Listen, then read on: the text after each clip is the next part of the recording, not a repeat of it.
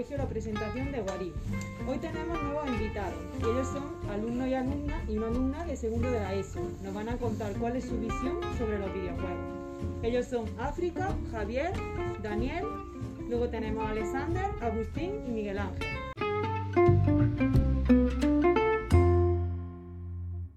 Bien chicos, pues comencemos. Contadnos un poco, ¿por qué creéis que la sociedad actualmente dedica tanto tiempo a los videojuegos? ¿Qué creéis? Dime, Alexander.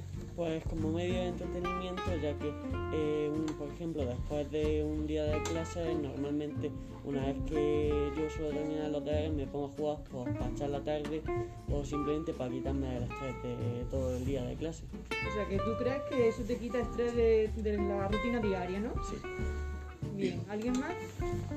Dime, Agustín. También ayuda a quitar el aburrimiento. Si no tienes nada que hacer y tienes ganas de jugar, pues puedes ponerte un juego y pues dejas de aburrir. Miguel Ángel. También algunas veces te ayuda a hacer amigos nuevos. Conoces personas nuevas. Muy bien, África. Para pasar más tiempo con la amistad mientras pasa un buen rato. Cuando hace días malos, por ejemplo, está lloviendo, pues puedes estar en tu casa jugando con los amigos a cualquier videojuego. Claro, en días malos, pero si tenemos días buenos, por ejemplo, ¿prefieres estar en una panta- a través de una pantalla o verlo en persona? Depende de cómo me apetezca ese día. Bien, Daniel. que hay algunos juegos que te pueden enseñar cosas de la vida real, te pueden enseñar creatividad. Vale, y entonces, ¿qué creéis que nos aportan realmente los videojuegos que no tengan otros medios como por ejemplo pues televisión o radio o otros dispo- recursos tecnológicos?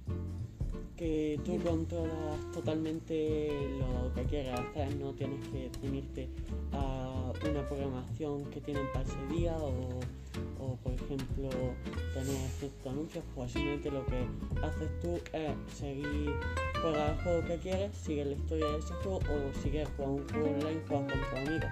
No tienes que ceñirte a la programación de ese día de televisión, por ejemplo. Vale, tienes libertad en cuanto a elegir el tipo de juego. Muy bien. Vale, y entonces, eh, ¿podríamos considerarnos una sociedad adicta a los videojuegos? ¿Pensáis que somos una sociedad adicta? Dime, dime, Daniel. Mm, sí, mucha gente juega videojuegos, mucha gente le gusta y gracias a los videojuegos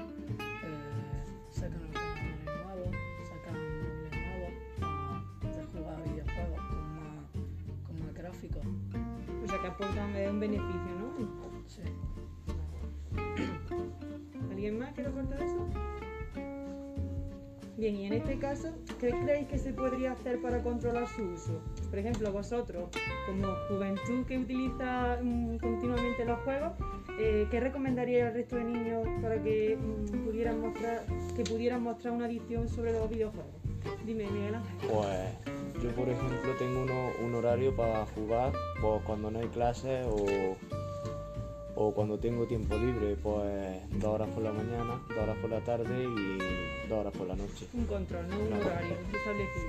Me parece bien. Dime, África. Eh, yo a lo mejor, por ejemplo, me voy primero a entrenar el deporte que me gusta, luego a lo mejor me pongo a jugar, yo que sé, una orilla, dos, y luego pues salgo con los amigos o voy a trabajar a hacer deporte. Y así no estás todo el rato jugando en la pantalla, sino que sales fuera, que te dé el aire. Que no es la prioridad los videojuegos, ¿no? Sí. Primero hay otro, Claro. otro hobby, ¿no? Para no estar tan pillado en los juegos, pues juegas una hora o dos y pues luego sale a despejarte, porque si no te puedes quedar, te vicias demasiado y jugas, por ejemplo, 10 horas, 12, eso no es normal. Se produce una adicción totalmente, como la... Muy bien. Vale, ¿y a qué videojuegos son a los que vosotros soléis jugar? Por ejemplo, tú.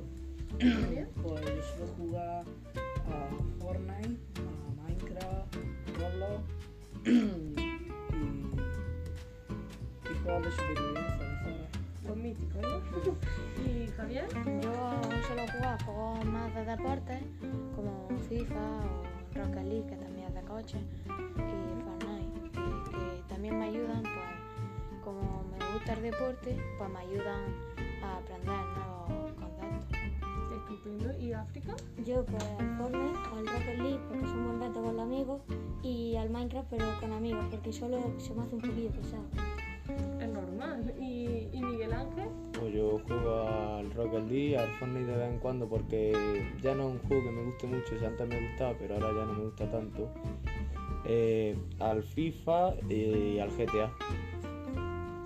¿Y, a usted? Yo sobre todo Call of Duty, también GTA y FIFA. ¿Y Alexander? Pues GTA, al Minecraft, al Roblox, eh, al Cyberpunk y al. al. al. no recuerdo el nombre ahora. Bueno, pero estoy viendo que Fortnite, eh, Estrella, Call of Duty solo juegas tú, pero también. No, eh, yo también a tuvo- veces me dan cuenta. También tuvo su boom que jugaban muchísimas Yo gente. juego ¿eh? Warzone, pero es por no decirlo, ya que recomiendo a más de 18. Eso, También eso, eso también es algo muy importante. Muchos de vosotros jugáis a juegos que no están recomendados tal vez para vuestra. Y, eso, eh, ¿cómo lo controlaríais vosotros para que los pequeños no tuvieran ese mismo error que vosotros? Porque a veces muchos comportamientos que tiene la gente son negativos debido a este tipo de juegos. A ver, controlando su tiempo de juego. Si juega, por ejemplo, un juego de GTA, por ejemplo, que tienes que coger armas, tienes que hacer muchas cosas, pues si lo dejas muchas horas, se va a pensar que eso es real y lo va a hacer algún día. Si le dejas pocas horas y le dices que eso no está bien, le marca un tiempo limitado. pero ¿realmente crees que limitando su uso eh, se evita que se tengan esos comportamientos? Yo creo que sí. ¿Sí? A ver, Fabio, ¿qué piensas? que yo creo que nosotros, eh, los adolescentes, somos responsables de, de lo que vemos en los videojuegos, y- pero eh, hay más pequeños que no y que tienen que ser conscientes de lo que están viendo en la pantalla. ¿Y, y cómo podemos ayudarles a que sean responsables o Pues, que sean conscientes? O como ha dicho mi compañero Dani, reduciendo el, el tiempo de uso o haciéndoles conscientes de lo que están haciendo. Creo que no es tanto la edad que te ponga en la carcasa de si el juego está recomendado o no, porque a lo mejor hay un juego que pone por mayores de 12 y un niño a lo mejor con 14 años no está preparado para ver ese tipo de actos o que ocurre en el juego, lo que sea. A lo mejor un niño de 8 con su mentalidad, pues a lo mejor está preparado para ver ese tipo de acciones. Efectivamente. Pues yo, por ejemplo, en el GTA es para mayores de 18 años y a veces pues viene mi primo que tiene 7 años y dice, yo quiero jugar GTA y entonces pues quiere ir a sitios que no... Entonces tengo que quitar corriendo el juego, guardarlo y apenas se va pues digo, voy a dejarlo ya donde estaba porque es que si no entonces el niño se me va a volver loco. Que no es accesible para menores. Claro, Claro, pero entonces estamos dando una vuelta a esto. Los mayores, los adultos, somos los que tenemos que de- eh, decir eh, a los pequeños, concienciarlos de que eso no es apropiado para ustedes, no tanto en el niño, ¿no? Porque si nosotros limitamos su uso, pero el niño no es consciente, como ha dicho eh, África, entonces eh, no sirve de nada que se limite su uso porque va a aprender un mal comportamiento. A ver, Alexander. Eh, no depende tanto de la recomendación de edad que tenga el juego, sino más bien de la mentalidad de la persona que lo juegue. Puede ser que un niño llegue a imitar los actos, pero al igual que se han dado casos de que un adulto, por ejemplo, robó un coche y se puso a atropellar gente. Pero eso tiene que ver también con la mentalidad que tenga esa persona y si tiene algún trastorno o no. Claro, pero la familia entonces estamos de acuerdo en que tienen un papel importante en concienciar a los hijos sobre esto, ¿o no? Sí. Sí, ¿verdad? Vale. Eh, entonces, ¿en qué sentido los videojuegos pueden transformar la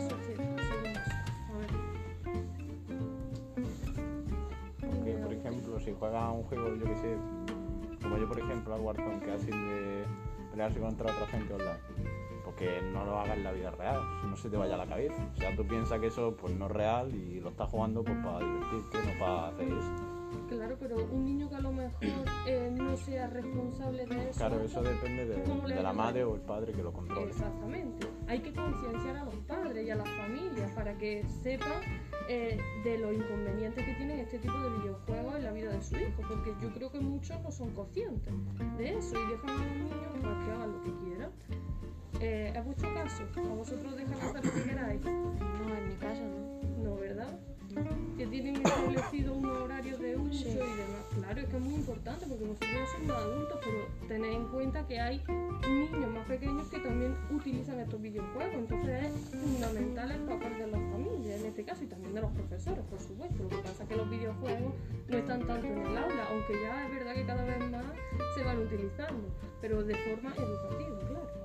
A ver, África. A mí, por ejemplo, sí me dejan libre para jugar. A ver, no todos los videojuegos, pero me dejan que juegue el tiempo que yo quiera. Pero ya hay que echarle cabeza y pensar que no puede estar cuatro horas, cinco horas seguidas jugando. Sino si quieres jugar tanto tiempo, eh, darte un horario y sales con los amigos, sales a hacer deporte también. Claro, eso es lo fundamental, que no estemos todo el día frente a una pantalla, porque eso es muy negativo para nuestra salud también. ¿Quería Mira, sí, sí. Mira, yo una pregunta con Lanzo también. ¿Cómo sabéis si estáis enganchados o no a los juegos? ¿Qué síntomas tenéis que notar en vosotros? Porque a lo mejor en vosotros no lo vais a ver, pero en otros niños sí lo veis. Y nosotros los adultos sí vemos cuando un niño está enganchado y tenemos algunos síntomas que ya hablan los psicólogos. Lo de, la- lo poner la edad a la carcasa no es que dice este 18, este 12, sino que son psicólogos que analizan el juego y, y saben el daño que va a producir en vuestro cerebro. Entonces, ¿cómo sabéis cuando ya estáis enganchados?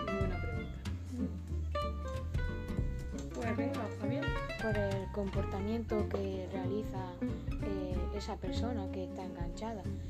Porque yo he tenido amigos que eh, se han enganchado a un juego y han cambiado su comportamiento totalmente.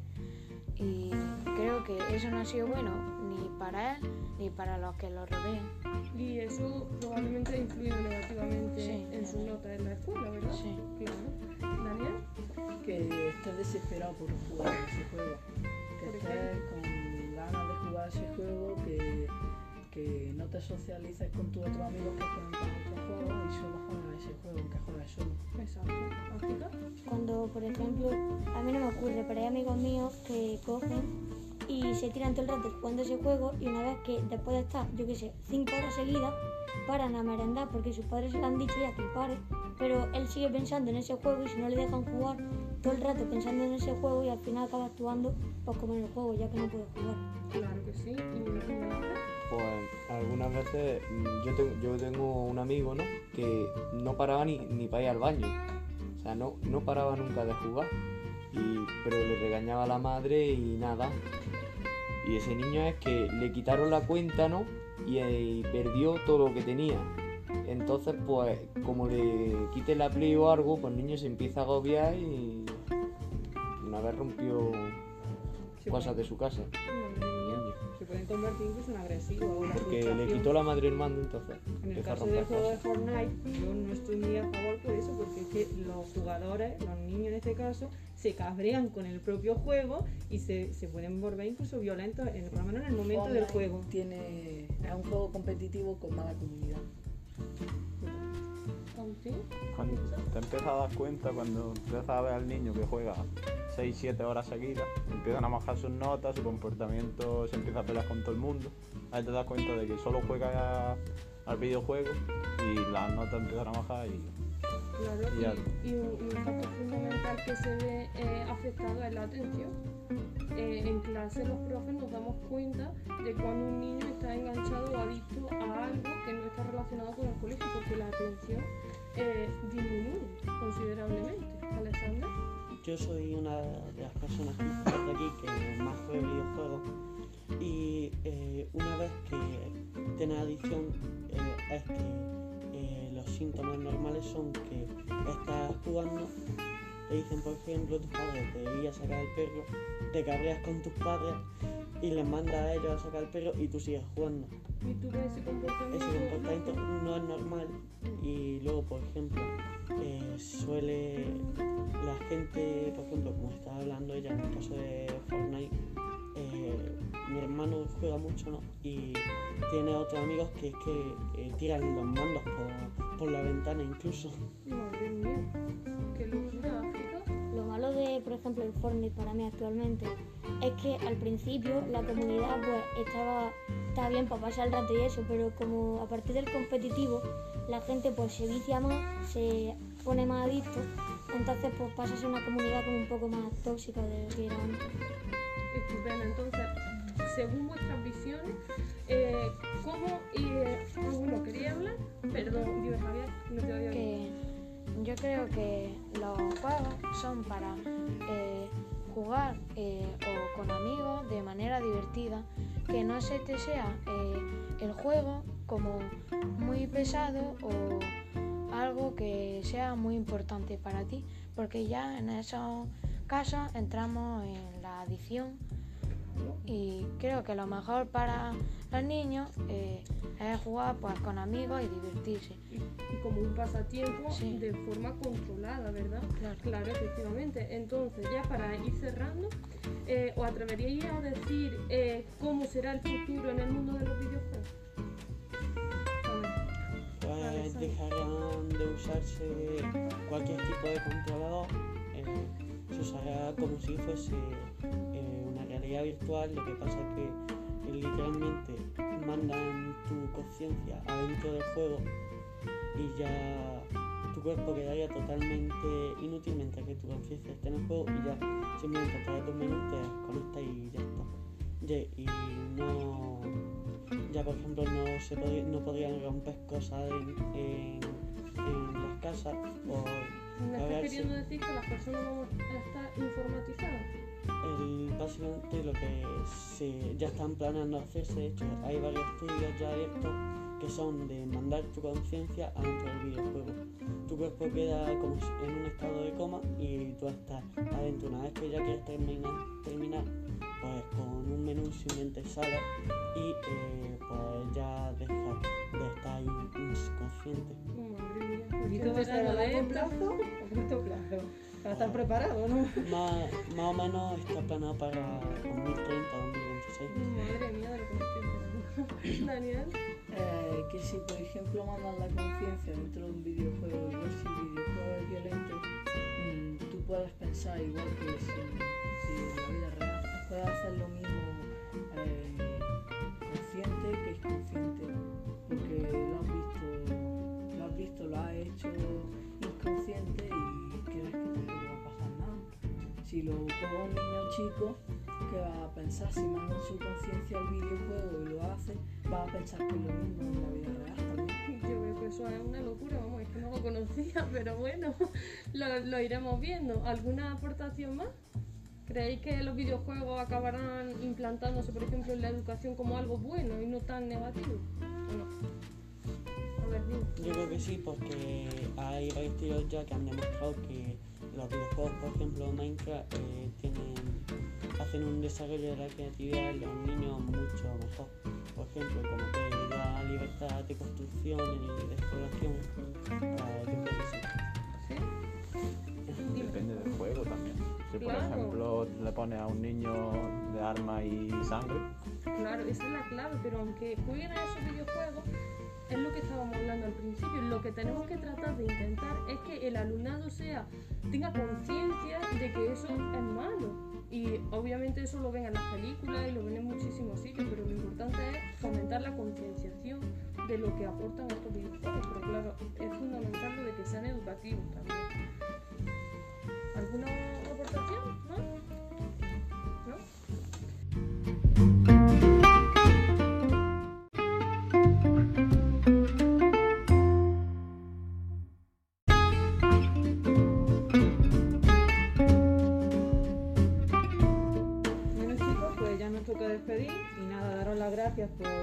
haberos tenido aquí durante este ratito. Ha sido un placer teneros como invitados y esperamos escucharos también pronto.